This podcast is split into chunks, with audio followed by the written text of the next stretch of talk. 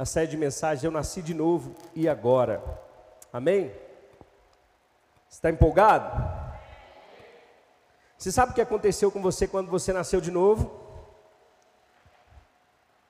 Sim ou não? Às vezes a gente acaba esquecendo, né, irmãos? Porque há tanto tempo, não é verdade? Mas deixa eu dizer para você: todas as realidades que foram alcançadas quando você levantou a sua mão para confessar Jesus Cristo como Senhor e Salvador, elas continuam sendo acessíveis até hoje. E eu vou dizer para você, e tem que ser mais intenso ainda, porque à medida que você amadurece, você vai compreendendo mais as verdades de Deus. Isso vai tornando uma realidade na sua vida. Amém? Glória a Deus. Vamos falar de novo sobre Nicodemos. Evangelho de João, capítulo 3, verso 1, diz assim: Havia um fariseu chamado Nicodemos, uma autoridade entre os judeus. Ele veio a Jesus à noite e disse: Mestre, sabemos que ensinas da parte de Deus, pois ninguém pode realizar os sinais milagrosos que estás fazendo se Deus não estiver com ele. Em resposta, Jesus declarou: Digo a verdade, ninguém pode ver o reino de Deus se não nascer de novo. Perguntou Nicodemos: Como alguém pode nascer sendo velho? É claro que não pode entrar pela segunda vez no ventre da sua mãe e renascer. Respondeu-lhe Jesus: Digo a verdade, ninguém pode entrar no reino de Deus se não nascer da água e do espírito. O que nasce da carne é carne, mas o que nasce do espírito é espírito. Não se surpreenda pelo fato de eu, de eu ter dito: é necessário que vocês nasçam de novo. O vento sopra onde quer, você o escuta, mas não pode dizer de onde vem nem para onde vai. Assim acontece com todos os nascidos do Espírito. Amém? Glória a Deus.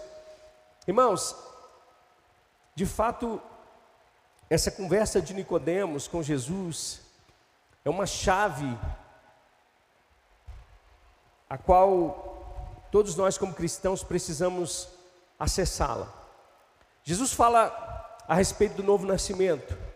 Ele fala dessa dessa nova vida que nós recebemos quando aceitamos o sacrifício de Jesus na cruz. Ou seja, estávamos debaixo da maldição da lei do pecado, por causa de Adão, mas por intermédio de Jesus Cristo, nós recebemos acesso a essa nova vida. Amém? Eu acho que todos já, já sabem muito bem sobre isso. Mas é interessante, irmãos, porque Jesus ele faz um link, ele faz uma conexão entre o novo nascimento e o reino de Deus. Você está comigo? E, e eu quero falar justamente sobre o reino de Deus nessa noite, sobre o acesso a esse reino de Deus. Jesus ele fala duas vezes aqui. Ele fala primeiro: Digo a verdade, ninguém pode ver o reino se não nascer de novo. E mais uma vez ele diz: Digo a verdade, ninguém pode entrar no reino de Deus se não nascer da água e do espírito. Amém? Então aqui Jesus está falando duas coisas que aparentemente parecem ser diferentes, uma ver e outra entrar. Mas da mesma maneira que nascer de novo e nascer de Deus é a mesma coisa, ver o reino e entrar no reino também é a mesma coisa. Amém? Então Jesus aqui ele está sendo redundante.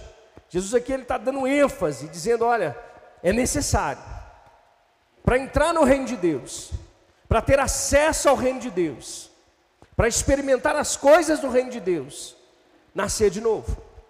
Você está comigo? Agora, esse assunto do reino de Deus é um assunto muito interessante. Eu estava vendo uma ministração ontem do doutor Russell Shedd. Ele é um dos, dos homens que trabalharam na tradução das Bíblias, né, principalmente aqui no Brasil, tem aquela Thompson, é, que tem o um comentário do Russell Shedd, e ele fala que realmente em, em algum momento há uma confusão na nossa cabeça, porque quando a gente lê em muitas passagens na Bíblia, a gente vai ver o povo dizendo que o reino dos céus ou o reino de Deus está próximo. Sim ou não? A gente vai ver João Batista dizendo isso. Ele, ele, João Batista é a voz que clama do deserto, é aquele que veio para endireitar os caminhos para o Senhor, para aplainar os caminhos para o Senhor, começar o seu ministério. E a mensagem de João Batista era essa: arrependam-se porque o reino de Deus está próximo, porque o reino dos céus está próximo. Mas a gente vai ver também Jesus falando na oração em Mateus capítulo 6, nos ensinando a orar, pedindo a gente para clamar para o reino vir. Venha o teu reino. Não é assim? Seja feita a tua vontade, aqui na terra como é no céu. Mas a gente vai ver também em outras passagens Jesus dizendo: Olha, quando perguntarem para vocês aonde o reino está, se ele está aqui ou ele está ali, o reino de Deus está no meio de vocês. Mas a gente vai ver outras passagens também que falam de um reino futuro, de coisas que vão acontecer. O reino milenar de Jesus. Então, a gente precisa entender muito bem esse assunto, porque a gente pode se tornar inoperante das coisas de Deus se nós não compreendermos aonde nós estamos. Amém? Por isso que Jesus ele vai dar ênfase nesse assunto e ele vai dizer o seguinte: olha, nós precisamos nascer de novo. Todo homem precisa nascer de novo para estar dentro desse reino. Amém. Agora, a palavra reino aqui é a palavra basileia no grego, que não necessariamente significa um reino local ou um lugar específico. Mas a, a palavra basileia, ela traz o um entendimento de domínio, de cultura. Amém? Então, quando Jesus ele fala sobre esse reino, e esse reino que já está conosco, ele fala sobre esse domínio sobre a vida daqueles que reconhecem Jesus como Rei, como Senhor. Você está comigo? Então, quando nós temos acesso à mensagem do Evangelho, quando nós temos acesso à palavra de Deus, que nós cremos com o coração e confessamos com a boca que Jesus é Senhor e Ele é Salvador, nós passamos para esse domínio, nós passamos para essa cultura, nós entramos nesse lugar. Então nós primeiro precisamos entender o que, que significa esse reino, qual que é o significado desse reino para nós. Amém? Jesus ele vai traduzir o significado desse reino da seguinte forma, em João capítulo 18, no verso 33, ele vai dizer assim, naquela conversa que Jesus teve com Pilatos. Vai dizer assim: Pilatos então voltou para o pretório, chamou Jesus e lhe perguntou: Você é rei dos judeus? Perguntou-lhe Jesus: Essa pergunta é tua ou os outros te falaram ao meu respeito? Respondeu Pilatos: Acaso sou judeu? foram o seu povo e os chefes dos sacerdotes que o entregaram a mim. Que, fo que foi que você fez? Disse Jesus. O meu reino não é deste mundo. Se fosse, os meus servos lutariam para impedir que os judeus me prendessem, mas agora o meu reino não é daqui. Então a primeira coisa que nós entendemos sobre o reino de Deus é que não é um reino desse mundo. Amém. Os princípios do reino de Deus não são os princípios do mundo. Então Jesus está dizendo: olha, o meu reino não é daqui, não é um reino natural, não é um reino segundo a vontade dos homens, mas segundo a vontade de Deus. Então nós precisamos entender isso, porque a partir desse entendimento do novo nascimento e de que nós entramos nesse reino, nós compreendemos que a nossa maneira de pensar, a nossa maneira de viver, a nossa forma de agir, ela precisa ser transformada segundo a vontade desse reino que não é desse mundo. Você está comigo? Então eu não passo mais a pensar nas coisas da terra, mas nas coisas do céu. Por quê? Porque o reino a qual eu pertenço agora é o reino de Deus, é o reino que vem do céu para nós. Amém. O reino de Deus então não é um reino territorial, apesar de que um dia será. Agora não, mas um dia será. Quantos aqui creem que Jesus vai voltar? E quando você lê em Apocalipse, você, o Ebert falou uma coisa muito interessante: o fato como é que é? O fato futuro das coisas que esperamos, é isso? Como é que é? O fato futuro que ansiamos. Quando você vai ler em Apocalipse, o que acontece? Jesus já é coroado rei, irmãos. Amém? E Apocalipse 19 diz que no, seu manto e na sua coxa diz Rei dos Reis e Senhor dos Senhores. Então ainda não é um reinado territorial. Por que, que eu estou dizendo isso? Porque Jesus veio, irmãos, como o Messias de Deus. Mas aquele povo esperava um reinado territorial, um reinado que viria para poder tirar o poder de Roma e voltar com o reinado de Davi. Ou seja, eles esperavam um Messias completamente diferente daquele que viria. Eles esperavam um Messias poderoso na espada, mas veio um Messias sofredor. Por quê? Porque a lógica de Deus é diferente da nossa. Por quê? Porque Deus pensa de maneira diferente. Amém. Por isso que a mensagem do Evangelho, a mensagem da cruz, ela é loucura para aqueles que estão se perecendo. Amém. É, é impressionante, irmãos, como Deus ele usa uma lógica completamente diferente. A derrota de Jesus na cruz para os homens é a vitória de Deus. Amém? Porque Ele é o Cordeiro de Deus que tira o pecado do mundo. Ele foi imolado na fundação do mundo, irmãos. A derrota do rei ali, Jesus, é a vitória de Deus. E essa derrota na cruz, entre aspas, pois é a vitória de Deus, nos colocou nesse lugar do reino de Deus, irmãos. Deus sempre vem se comunicando com o homem, desejando fazer com que essa conexão dos céus fosse uma realidade na terra.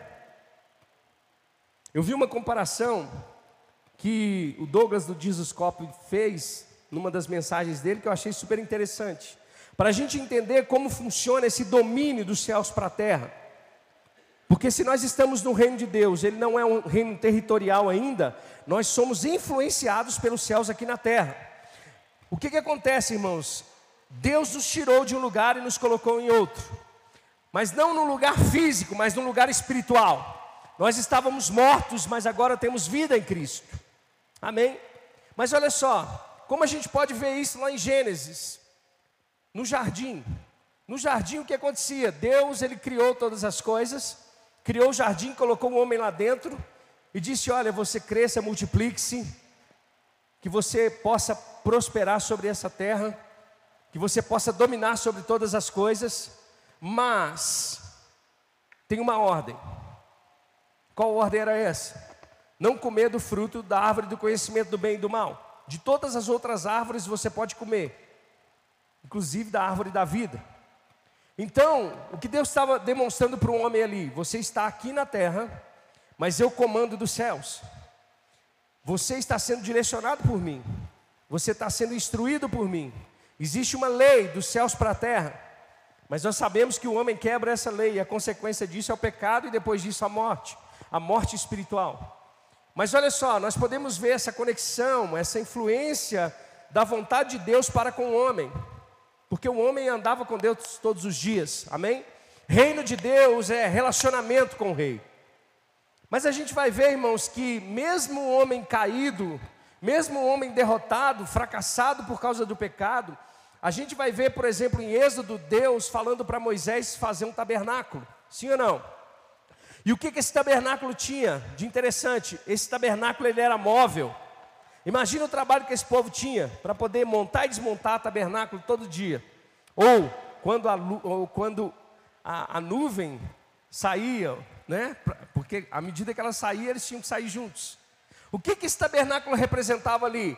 a presença de Deus no meio do povo, ou seja, a conexão dos céus com a terra. Amém? Está conseguindo entender? Depois que veio o tabernáculo, a gente vê lá no livro de Reis, por exemplo, Salomão fazendo o templo. Então ele saiu do tabernáculo e agora foi para o templo. Ou seja, aonde o homem também, de alguma maneira, ele se aproximava de Deus. Era o lugar onde eles tinham a conexão com Deus. Mas aí vem o Novo Testamento. E aí vem Jesus. E quantos aqui sabem que quando João escreve, João capítulo 1 diz que ele tabernaculou no nosso meio. Ele estava no nosso meio. Ou seja, o próprio Deus agora, Senhor de todas as coisas, Criador dos céus e da terra, estava andando no meio do povo. Ou seja, a vontade de Deus agora estava caminhando na terra. Você está comigo? Ou seja, a conexão de Deus com o homem através de Jesus. Então Jesus é o tabernáculo, amém? Jesus é o caminho, a verdade e a vida, amém? Então Jesus conecta agora o homem com Deus. Mas Jesus precisa voltar para o céu. E a partir de agora, a igreja do Senhor Jesus, ela é a expressão desse reino na terra. Não é o reino, mas é a expressão. Através de quem? Do Espírito Santo de Deus. Amém? Então esse reino, irmãos, ele não está, ele não está em um lugar específico.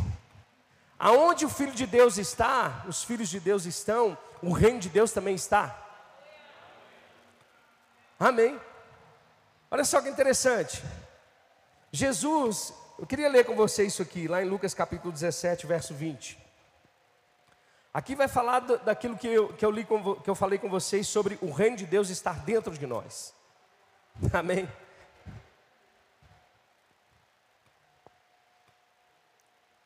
Lucas 17, 20 diz assim: eu vou, eu vou ler na revista atualizada. Interrogado pelos fariseus sobre quando viria o reino de Deus, olha o interesse desses homens pelo reino de Deus, irmãos. Eles estavam sempre perguntando para Jesus quando viria o reino, quando o reino seria estabelecido. Interrogado pelos fariseus sobre quando viria o reino de Deus, Jesus lhes respondeu: Não vem o reino de Deus com forma visível e aparente. Amém? Por quê? Porque eles estavam esperando isso.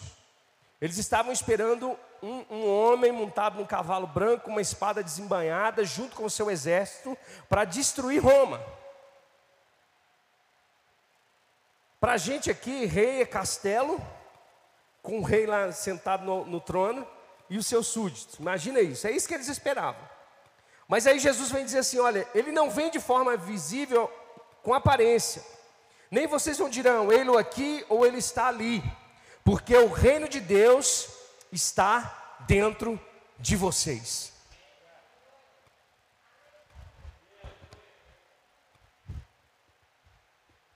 O reino de Deus está dentro de vocês. Em algumas outras versões vai dizer, vai dizer o reino de Deus está entre vocês. Que na realidade, irmãos, Jesus é a expressão do reino de Deus. Amém? Jesus é o rei. Jesus é o rei do reino. E o rei estava andando na terra. Mas eles queriam outros sinais. Eles queriam ver o reino de forma diferente. Mas Jesus vai dizer: não, o reino não está aqui nem ali, está dentro de vocês. Agora, isso tem que mudar completamente a nossa cosmovisão. Isso tem que mudar completamente a maneira como nós vemos o reino de Deus. Porque se nós não entendemos que esse reino já veio e ele está em nós, irmãos, a gente tá, vai ficar de braço cruzado esperando o reino vir e não vamos fazer nada nesse reino. E quantos aqui sabem que os súditos precisam responder ao rei? Você está comigo? Se você nasceu de novo, eu vou dizer para você: você tem um rei agora. Você tem um rei que manda na sua vida, que comanda você.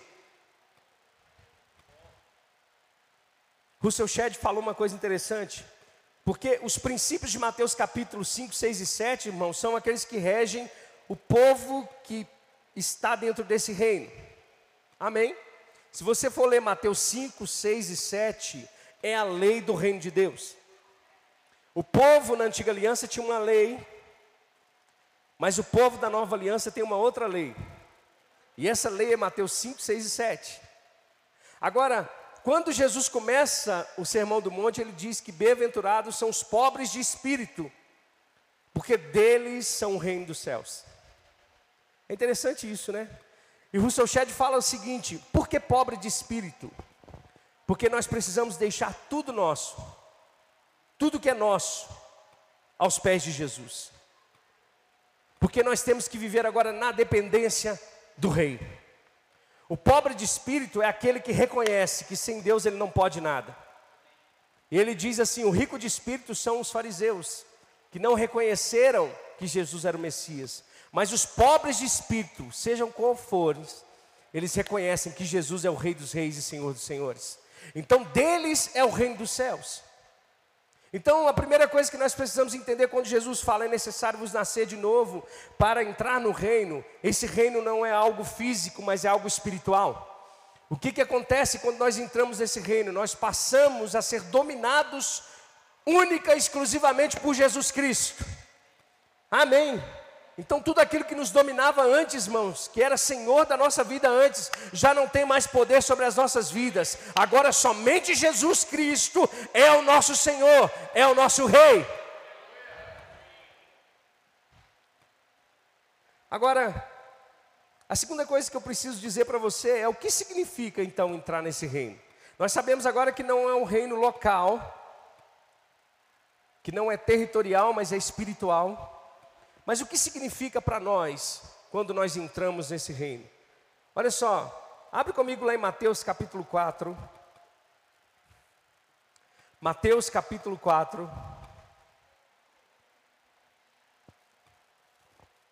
A partir do verso 12. Eu lembro que o Elbert uma vez pregou uma mensagem sobre sobre Zebulon e Naftali. Não sei se você lembra dessa mensagem. Mas olha só que interessante. Esse povo, irmãos, de Zebulon e Naftali, eram gentios que eram menosprezados pelos judeus. Era um povo que era esquecido. Amém? Era um povo que estava longe de Deus. Era um povo que não tinha aliança com Deus. Era um povo que estava condenado, fadado a, a viver separado de Deus. Mas olha só, Mateus capítulo 4, verso 12 vai dizer: Quando Jesus ouviu que João tinha sido preso, ele voltou para a Galiléia, saindo de Nazaré, e foi viver em Carfanaum, que ficava junto ao mar, na região de Zebulon e Naftali. Acho que é por isso que em muitos momentos Jesus ele era ele ele tinha esse Jesus chegava diante desse povo, mas do povo judeu e o povo judeu desprezava ele. Porque ele estava num lugar, irmãos, que nenhum judeu queria estar. Amém? Olha só que lugar era esse. Ele diz aqui: para cumprir o que fora dito pelo profeta Isaías, no capítulo de número 9: terra de Zebulon e terra de Naphtali, caminho do mar, além do Jordão, Galiléia dos gentios. O povo que vivia nas trevas viu uma grande luz. Sobre os que viviam na terra da sombra da morte, raiou a luz. Daí em diante, Jesus começou a pregar: arrependam-se, pois o reino dos céus está próximo. Note que ele fala que esse povo estava em trevas, que esse povo viu uma grande luz. Ou seja, o que Deus está dizendo para nós aqui é que quando, irmãos, nós reconhecemos a Jesus Cristo como Senhor e Salvador, nós recebemos uma grande luz nós vemos uma grande luz, somos expostos à luz de Deus, e nós saímos de uma vez por todas das trevas, amém? Nós saímos da condenação do pecado e passamos a viver uma vida de justiça para Deus. Então é isso que acontece quando nós recebemos a Jesus como Senhor e Salvador. Ou seja, no reino espiritual, no mundo espiritual, irmãos, quando estávamos cegos por causa do pecado, Jesus veio e fez brilhar a luz dele sobre nós. Amém. E ele diz mais: ele diz, olha, o povo que vivia na terra da sombra da morte raiou a luz. Ou seja, nós estávamos perdidos, mortos nos nossos pecados e delitos, e fomos perdoados por Ele. Ou seja, recebemos da parte de Deus a vida de Jesus, a vida eterna. Então, nós precisamos entender o que significa esse reino para nós. Esse reino para nós, irmãos, é a vida eterna. É a vida eterna em Cristo Jesus. Ele não somente, irmãos, mudou a nossa condição espiritual, ele nos deu vida. Uma vida em abundância. Você pode se alegrar com isso? Deixa eu dizer para você, irmão. Antes do reino de Deus, antes de Jesus, nós não tínhamos nada. Pode ser o homem mais rico do mundo que ele não tem nada. Pode ser o homem de mais posses desse mundo que ele simplesmente não tem nada, porque sem Jesus Cristo, irmãos, nós não somos nada. E Jesus ele veio fazer com que a luz raiasse sobre as trevas. Eu gosto muito do que está lá em Colossenses, eu falo muito sobre isso aqui, lá em Colossenses capítulo 1, verso 9, se você quiser abrir. Colossenses 1, verso 9 vai dizer assim: Por esta razão, desde o dia em que ouvimos não deixamos de orar por vocês e de pedir que sejam cheios do pleno conhecimento da vontade de Deus, com toda a sabedoria e entendimento espiritual. E isso para que vocês vivam de maneira digna do Senhor e, e em tudo possam agradá-lo, frutificando em toda a boa obra, crescendo no conhecimento de Deus e sendo fortalecidos com todo o poder, de acordo com a força da sua glória, para que tenham toda a perseverança e paciência com alegria dando graças ao Pai, que nos tornou dignos de participar da herança dos santos no reino da luz. Irmãos, nós éramos indignos de sermos participantes desse reino. O que significa nascer de novo? É nos tornar participantes do reino da luz, do reino de Deus. E ele diz: Pois ele nos resgatou do domínio das trevas e nos transportou para o reino do Filho do seu amor. Note que quando Jesus fala reino, ele fala basileia, domínio, influência. Nós não estávamos nesse reino, nós estávamos dominados pelo império de trevas, amém? Pecado, condenação. Tudo que nós fazemos fora do reino de Deus, irmãos, tudo que nós fazemos sem Cristo só pode ser trevas. Você está comigo?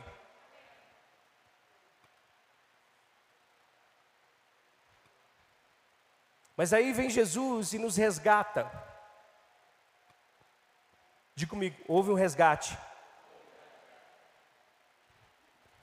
Quando eu estudava no Rema, me deram um exemplo que eu fiquei com ele guardado para mim. Imagine você, uma família, pai, uma mãe e um bebezinho.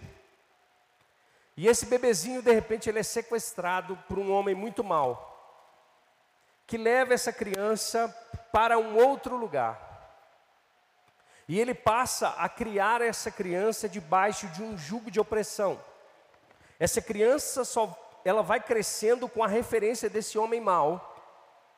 E esse homem mau, ele faz com que essa criança experimente coisas ruins. E não somente isso.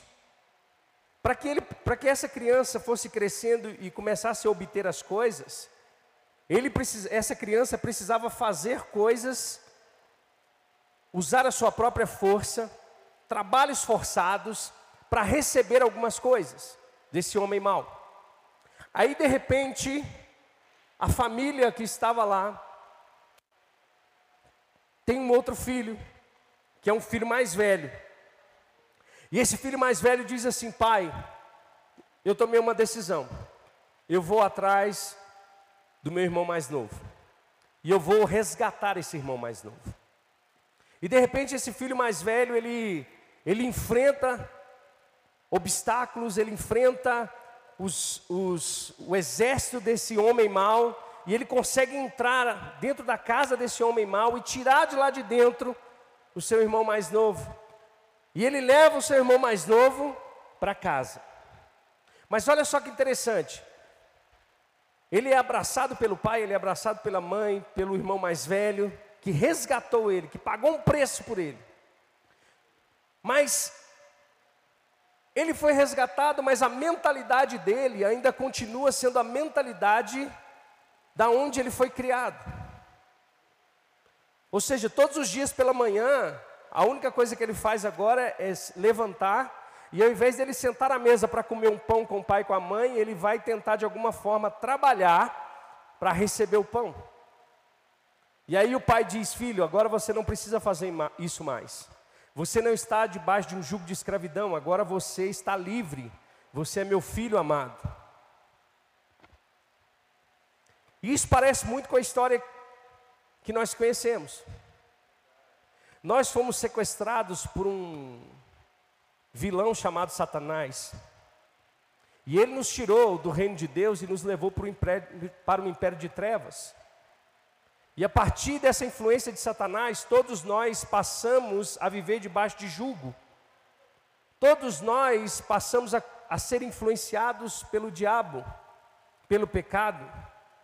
Mas aí, de repente, o filho mais velho tem uma ideia e diz: Eu vou, pai, eu vou me sacrificar para me resgatar de novo, meu irmão. Então, Jesus vem sobre a terra fazer o quê? Pagar o preço, pagar o resgate.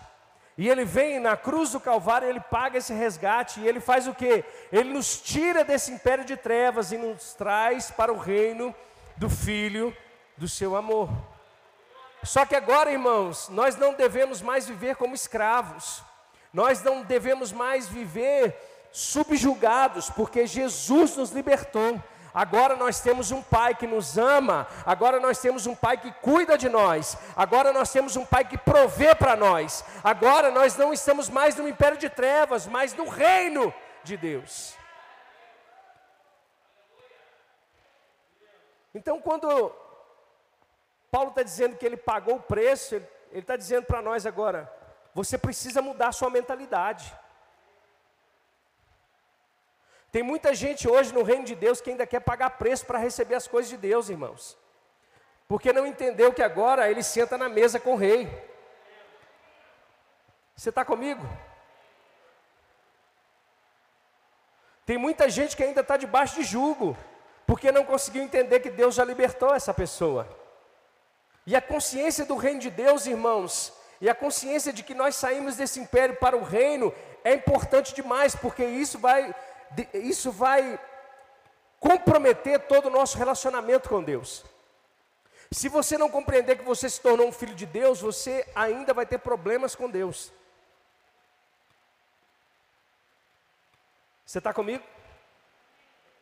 Se você não entender o seu, o seu relacionamento, o seu estilo de vida no reino de Deus, você vai ter problemas em se relacionar com Deus. Às vezes algumas pessoas têm dificuldade em cantar hinos de louvor que chamam Deus de você. Eu até entendo, porque de fato, irmãos, deve existir uma reverência para com o Senhor. Amém?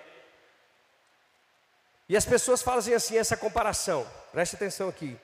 Diante de um juiz, eu não trato ele como você. Certo? Mas, de fato, o nosso juiz, ele já fez com que o filho Jesus pagasse a dívida na cruz. Então, o meu relacionamento com Deus agora não é mais como juiz, mas como um pai. Tem gente que só tem relacionamento com Deus como juiz. Mas Deus está te chamando, irmãos, para sentar à mesa como um filho dele. Isso muda todo o nosso relacionamento com Deus. Obviamente, em alguns momentos você vai chamá-lo de Senhor, em outros momentos você vai chamá-lo de Pai, em algum momento, de repente, você vai chamá-lo de você, e você acha que ele fica bravo com isso? Não fica bravo com isso.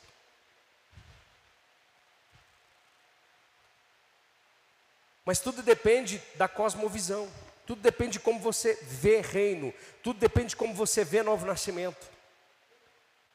Abre lá comigo em Apocalipse capítulo 1, verso 4. Deixa eu mostrar para você.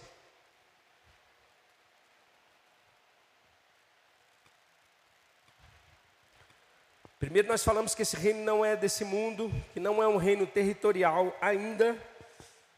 Depois nós estamos entendendo agora o que significa estar dentro desse reino de Deus. Agora, Apocalipse.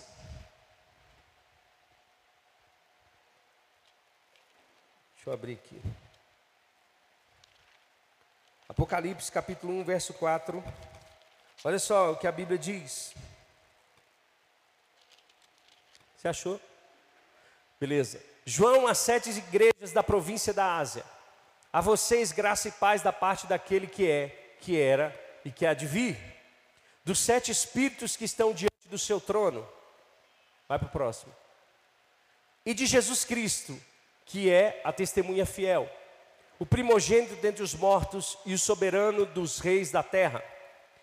Olha só, ele nos ama e nos libertou dos nossos pecados por meio do seu sangue, e nos constituiu reino e sacerdotes para servir a Deus e Pai.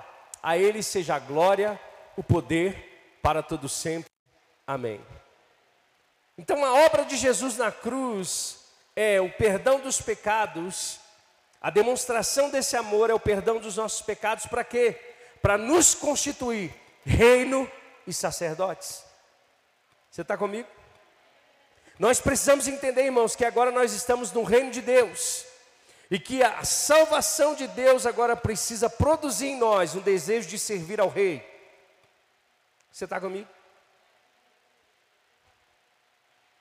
Nós precisamos servir a Deus. Nós não podemos, irmãos, ficar de braços cruzados esperando as coisas acontecerem. Aquilo que Jesus Cristo precisava fazer, Ele já fez por nós. Você não precisa correr atrás de bênçãos, você já é abençoado. Você era amaldiçoado, mas quando você nasce de novo, você entra para o reino de Deus, e no reino de Deus não tem maldito, só tem bendito. Amém? O que Deus espera de mim e de você agora é que cada um de nós, com o espírito, irmãos, com esse espírito de renúncia, possa servi-lo de todo o coração. Então, quando eu compreendo, irmãos, que esse reino está dentro de mim, aquilo que eu faço vai afetar o meu ambiente. Eu poderia até mudar a mensagem nessa noite, porque na realidade é o seguinte: é o que Deus está querendo dizer para nós. Nós saímos do ordinário para o extraordinário, do natural para o sobrenatural de Deus, da morte para a vida, da condenação para a liberdade da impiedade para a justiça, do pecado para a santificação. Então, o crente que nasce de novo e sabe que está dentro do reino de ele não fica parado, irmãos, ele está sempre em movimento. O cristão está sempre em movimento. Amém? E na realidade é isso que acontece. A palavra cristão, na realidade, é o significado daquilo que Deus fez por nós em Jesus. Ele nos fez pequenos cristos. Sim ou não? Agora, o discípulo é aquilo que nós fazemos para ele. Quando você fala que é um cristão, você está dizendo, Deus fez alguma coisa por mim. Agora, quando você fala que é um discípulo, Ele está esperando você fazer para Ele. Então, no reino de Deus, irmãos, nós não podemos ficar de braços cruzados. À medida que nós entramos nesse reino de Deus, pelo novo nascimento, nós passamos a servir a Deus. Diga comigo, eu sou uma testemunha do poder de Deus. Abre comigo lá em Atos capítulo 1.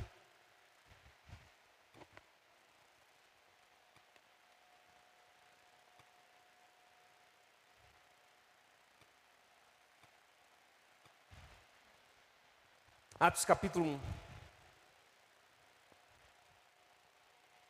A Bíblia vai dizer o seguinte: em meu livro anterior, Teófilo, escrevi a respeito de tudo que Jesus começou a fazer e a ensinar.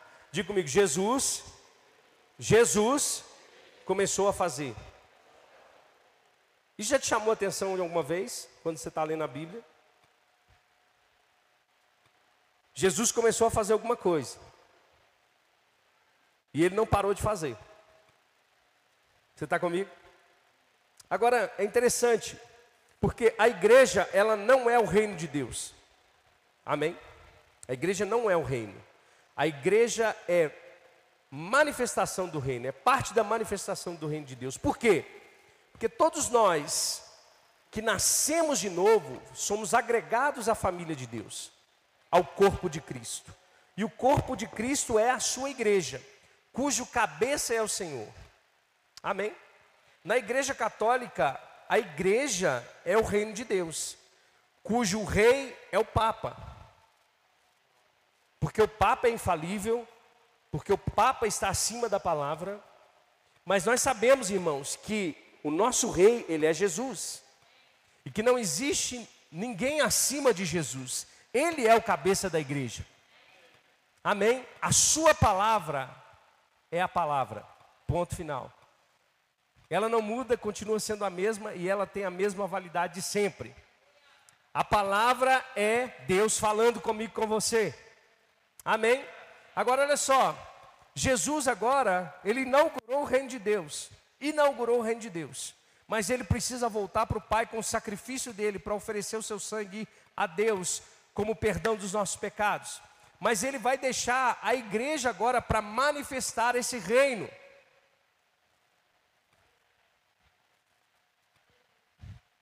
Diz para o seu irmão assim: Nós temos trabalho. Olha só, em meu livro anterior, Teófilo, escrevi a respeito de tudo o que Jesus começou a fazer e a ensinar até o dia que foi elevado aos céus. Depois de ter dado instruções por meio do Espírito Santo aos apóstolos que havia escolhido. Depois do seu sofrimento, Jesus apresentou-se a eles e deu-lhes muitas provas indiscutíveis de que estava vivo. Apareceu-lhe por um período de 40 dias falando-lhes acerca de quê? Do reino de Deus. Então, qual é a chave, qual era o assunto dos discípulos com Jesus? O reino de Deus. E ele continua dizendo: Certa ocasião, enquanto comia com eles, deu-lhes esta ordem: Não saiam de Jerusalém, mas esperem pela promessa de meu Pai, da qual falei a vocês. Pois João batizou com água, mas dentro de poucos dias vocês serão batizados com o Espírito Santo. Então os que estavam reunidos lhes perguntaram: Senhor, é neste tempo que vais, é neste tempo que vais restaurar o reino de Israel? Aqui ainda o povo estava querendo um reino local, um reino territorial. Mas Jesus estava falando de coisas espirituais. Jesus está dizendo agora o reino de Deus não tem limite. Você está comigo? O reino de Deus não tem limites. E ele diz: Olha, ele lhes respondeu: Não compete a vocês saber os tempos ou as datas que o Pai estabeleceu pela, pela sua própria autoridade, mas vocês receberão poder quando o Espírito Santo descer sobre vocês, e vocês serão as minhas testemunhas em Jerusalém, em toda a Judéia, Samaria e até os confins da terra. Então o que Jesus está dizendo para os discípulos: vocês precisam ficar aqui, vocês vão receber a promessa do meu Pai, porque a partir do momento que vocês receberem a promessa do meu Pai, o meu reino vai expandir, o meu reino vai crescer sobre essa terra. Não será somente um reino local, mas um reino de filhos de Deus. Amém? Então, tirando esse entendimento nessa noite, de que o reino de Deus, ele é espiritual, de que o que Deus fez conosco é nos tirar da mão opressora do diabo e nos colocar diante do reino de Deus, debaixo da influência de Deus. Amém? Você crê nisso? Você crê que o, que o que te influencia é Deus? Que a sua casa é parte do reino de Deus? que aonde você está, aonde você trabalha, lá na sua escola, em qualquer lugar que você esteja, você está carregando a influência do reino de Deus. A partir disso, irmão, Jesus fala: vocês vão receber aquilo que eu tenho, o Espírito Santo. E às vezes a gente pensa, talvez, e a gente é tendencioso a pensar que nós não podemos ou não vamos caminhar como Jesus sobre essa terra, porque nós somos pecadores, porque nós somos falhos. Mas deixa eu dizer para você, de fato, o que foi derramado sobre nós é o Espírito Santo de Deus. O mesmo Espírito que ressuscitou a Jesus, o mesmo Espírito que desceu sobre Jesus, é o mesmo Espírito agora que está em mim e você. E esse Espírito, irmãos, é um Espírito de poder.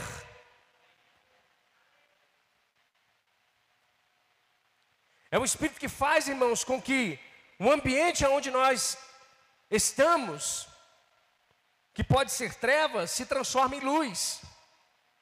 Você está comigo? Às vezes a gente fica assim, nossa, mas eu, eu preciso sair desse emprego porque ali só tem atribulado. Mas é ali mesmo que o reino de Deus precisa estar, meu irmão. Você está comigo? Ah, mas meu Deus do céu, eu não aguento mais, porque só tem atribulado e eu quero trabalhar do lado de crente. Não, você tem que estar nesse lugar mesmo, porque é ali que você vai ser luz. É ali que Deus está esperando você agir. Às vezes a gente fica esperando Deus fazer as coisas, Deus está dizendo, eu já fiz tudo, o reino está dentro de você, o Espírito Santo está em você, o que falta mais para você começar a caminhar nessa consciência de reino de Deus? Você sabe por que o nosso país não muda, irmãos? Porque se nós somos 80% de cristãos, e de fato, o que é ser cristão? É a afirmação do que Deus fez para conosco. Agora, nós somos 80% de cristãos, mas não somos 80% de discípulos. Porque se fosse discípulo, discípulos, nós estávamos fazendo alguma coisa para Jesus. E o, e o Brasil está do jeito que está, irmãos, porque as pessoas são cristãs, mas não pertencem ao reino de Deus. Como é que pode um político que se diz ser cristão estar tá preso na Lava Jato? Quer dizer, não está mais. Como é que pode os políticos cristãos estarem recebendo e, e, fazendo e acontecendo com as obras das trevas? Não acontece porque nós não temos consciência do reino. Mas eu quero ler para você, para a gente finalizar, e eu quero orar com vocês essa noite, para a manifestação do poder de Deus sobre nós aqui, amém? Você crê nisso?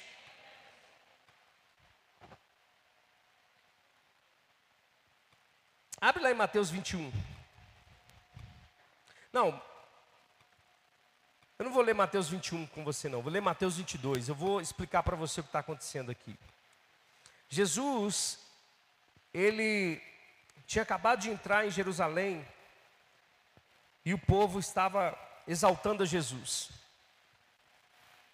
E os fariseus ficaram com inveja daquilo que estava acontecendo com Jesus e começaram a querer, de fato, se reunir para matar Jesus. Então Jesus ele vai contra e conta uma parábola sobre um proprietário de terra que plantou uma vinha, cercou essa terra, preparou o lugar para prensar as uvas, construiu uma torre e arrendou para alguns lavradores e foi viajar.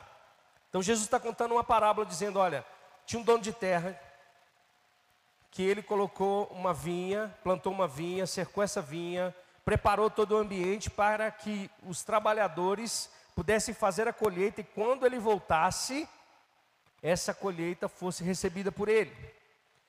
Mas antes do Senhor voltar, ele mandou alguns servos.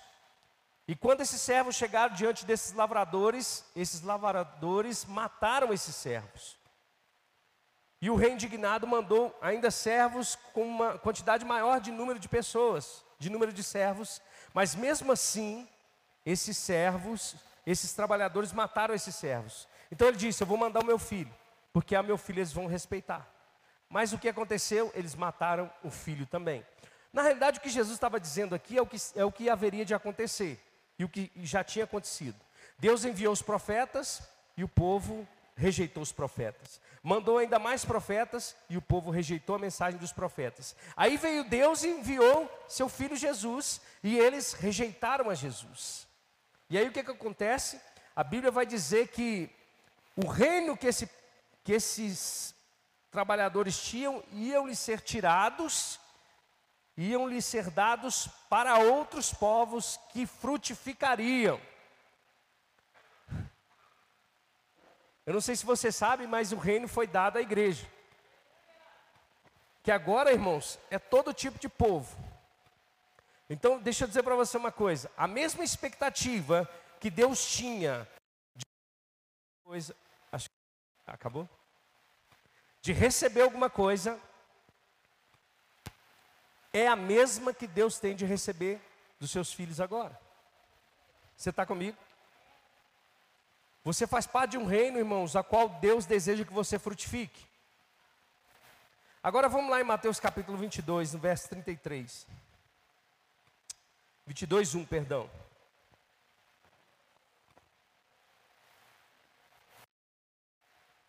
Olha só o que Jesus vai dizer.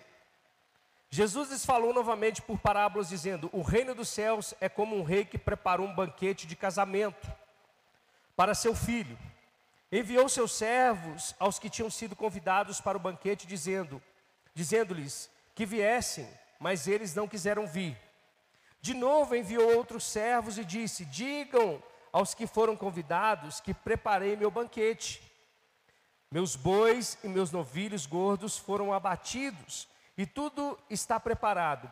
Venham para o banquete de casamento. Mas eles não lhes deram atenção e saíram um para o seu campo, outro para os seus negócios. O restante, agarrando os servos, maltrataram-nos e os mataram. O rei ficou irado e enviando o seu exército, destruiu aqueles assassinos e queimou a cidade deles. Então disse a seus servos: O banquete de casamento está pronto, mas os meus convidados não eram dignos. Vão às esquinas e convidem para os banquetes, para o banquete, todos que vocês encontrarem. Então os servos saíram para as ruas e reuniram todas as pessoas que puderam encontrar, gente boa e gente má. E, e a sala do banquete de casamento ficou cheia de convidados. Mas quando o rei entrou para ver os convidados, notou ali um homem que não estava usando veste nupcial. E lhe perguntou: Amigo, como você entrou aqui sem veste nupcial? O homem emudeceu. Então o rei disse aos que serviam: Amarrem-lhe as mãos e os pés e lancem-no para fora, nas trevas. Ali haverá choro e ranger de dentes, pois muitos são chamados mas pouco são escolhidos. Essa parábola é continuação das outras parábolas, dizendo que Deus rejeitou aquele povo porque eles tinham rejeitado o seu filho, mas que a rejeição daquele povo fez com que, pela misericórdia e graça, o rei chamasse todos os outros que estavam fora. E esses outros que estavam fora são gentios. Amém? Somos nós. Ou seja,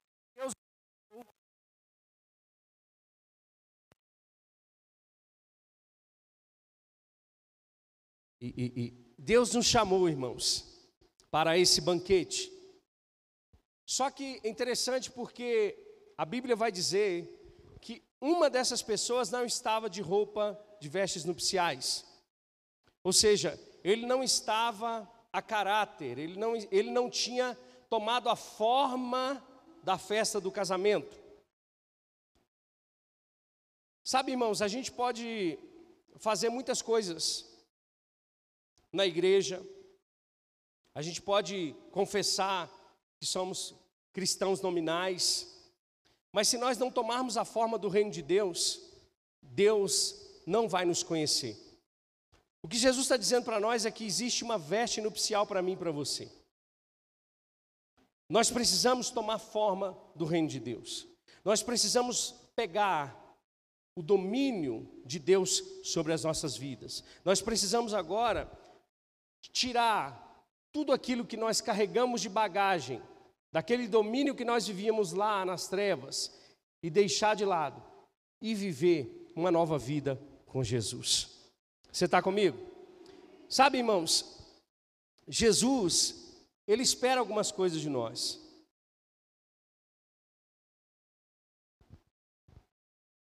Se nós temos a consciência agora de que todos nós somos participantes deste reino, nós também carregamos o poder de Deus. Quantos sabem que o mundo precisa dessa resposta? Sabe, irmãos, Deus não vai enviar seu vizinho, Deus vai enviar você.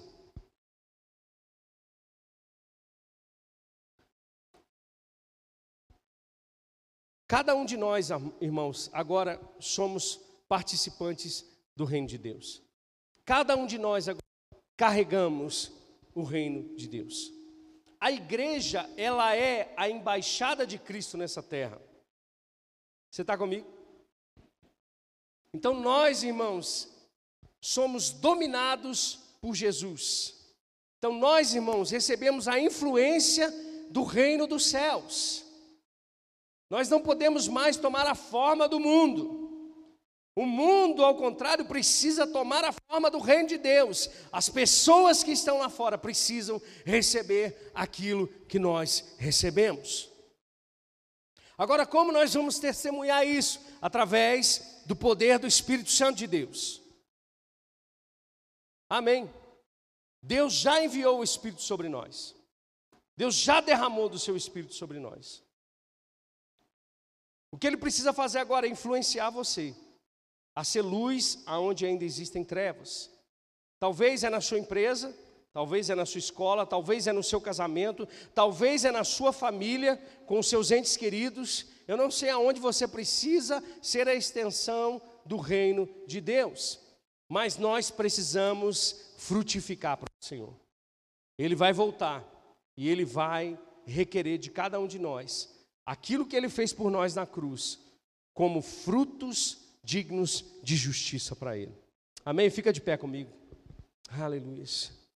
Cadê a Jéssica? Vem cá, Jéssica. Vem cá no violão, é? Teclado, vem cá. Aleluia. Aleluia.